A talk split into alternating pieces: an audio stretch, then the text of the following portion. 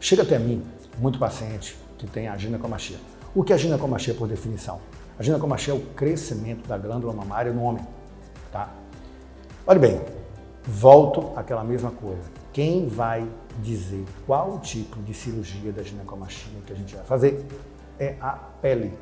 Por exemplo, já tive casos de pacientes até de 14 anos de idade com a mama grande e caída.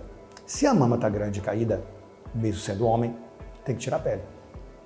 Já tive pacientes até de, sei lá, 40 anos de idade que só tem a ginecomastia, tem aquele acúmulo de gordura, mas a pele é boa. Na hora que eu aspirei, a pele voltou para o lugar. Esse paciente não vai precisar tirar a pele. Qual a diferença de um para o outro? A diferença é que o paciente, mesmo com 14 anos de idade que tem uma pele sobrando, ele vai ter que ter aquela cicatriz de plástica de mama. E o paciente que não tem pele sobrando, eu vou apenas fazer uma cicatrizinha ao redor da areola, porque eu esvaziei o saco através da lipoaspiração, esvaziei o saco através da retirada de glândula, mas a pele voltou para o lugar. Essa é a diferença. Então, mais uma vez, em relação à ginecomastia, a gente tem a pele mandando.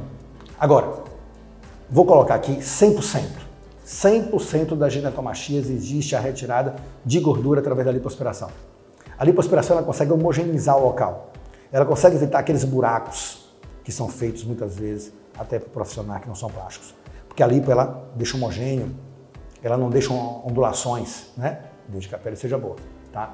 Então a cirurgia de ginecomastia é uma recuperação em torno de 15 a 20 dias e realmente muda a vida de um paciente que tem uma glândula e que sofreu durante muito tempo bullying, né?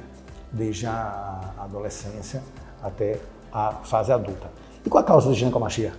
Geralmente gordura. O paciente foi um adolescente gordinho, criança gordinha e realmente ficou ah, acima do peso por muito tempo. Né? Ah, é alteração hormonal? Não sempre, nem sempre alteração hormonal. Agora, o gordinho acumula mais estrógeno, né? Porque, infelizmente, a gordura acumula tudo que não presta. Tá bom? Bom dia a todos.